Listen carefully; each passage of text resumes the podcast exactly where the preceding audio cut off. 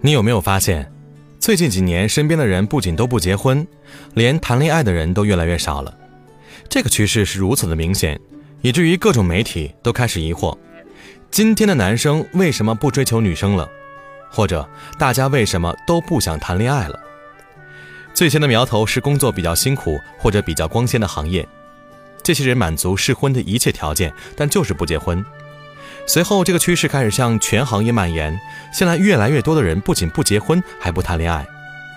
哪怕资本家的力量如此强大，把一堆单身的男女关在一个空间，天天混杂相处，依然搞不起来。个个是干柴，就是不见火，真是急死爸妈。但这绝不是坏事儿，这恰恰说明今天年轻人对生活的要求远远超过他们的父辈。挑剔是一个好事情。高单身率可能也是个好事情，至少不是坏事情。这个观念需要一代人的时间来转变。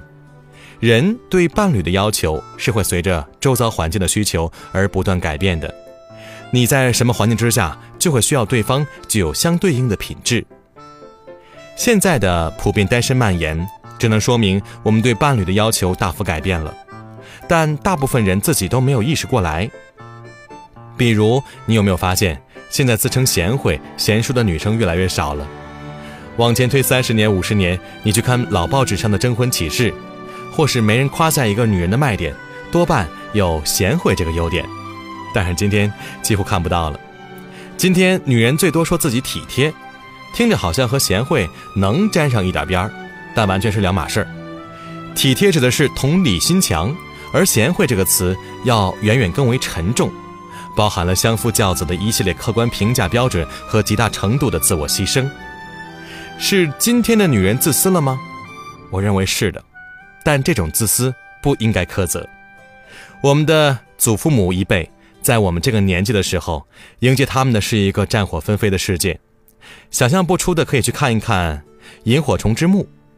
在这样一个环境当中，我择偶需要考虑什么？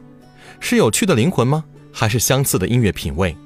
都不是，我需要的是一个在逃难走散之后能保护好孩子的母亲；我需要的是一个在接到噩耗之后能独立把孩子拉扯成人的母亲。这种时候，贤惠就是一个必须具备的品质。我们的父母辈在我们这个年纪的时候，迎接他们的是一个物资匮乏的世界。一个能不能勤俭治家的女人，意味着全家人生活质量的天和地的区别。意味着同样的定量食物能做出多少花样，意味着一块布料能几个人穿。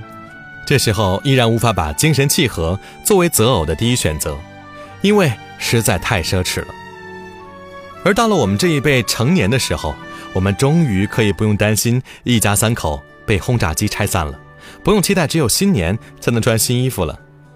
今天哪怕农村出来的女孩子，淘宝原单买一买，化妆美颜来一套。个个和白富美似乎也没有跨越数量级的区别了，这才是今天大家普遍挑剔的底气吧？这种挑剔一来二去就成了长期单身。老一辈往往很难理解我们这种底气，这很正常，因为他们成年的时候的世界和我们是不同的。对他们来说，所谓生活无非就是生下来活下去，这便是生活。至于什么是爱，是包容啊，诗和远方啊，在他们。惨淡稀薄的青春记忆里占比的地方很小，而在我们看来，他们自己的婚姻质量其实是很差的，比如长年累月的争吵和抬杠，放在今天的年轻人这里，一个月都忍不下去，他们能忍几十年。比如完全没有精神交流的婚姻，在我们看来，每一分钟每一秒都是折磨，但对他们来说，这可能是生活的常态而已。因为差异如此明显，所以让上一代的人来指导和参谋我们这代人的择偶这件事情，基本都是以灾难收场。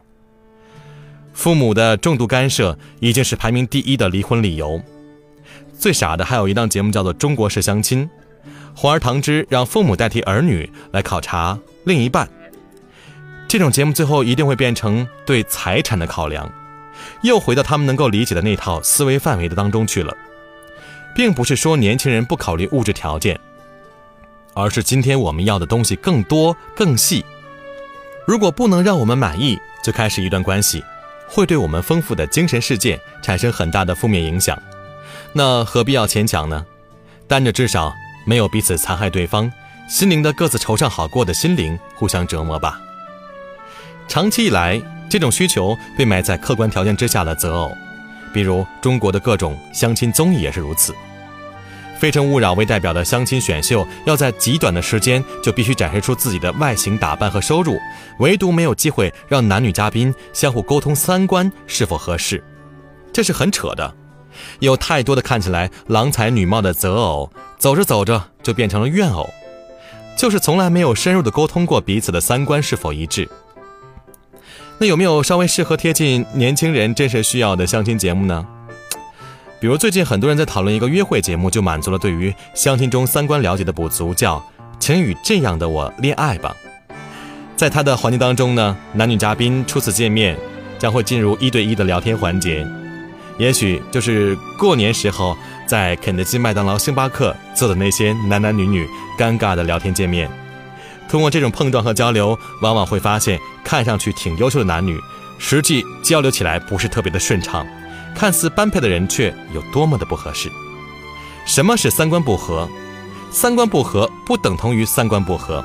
比如你喜欢旅行，他喜欢宅，这没问题。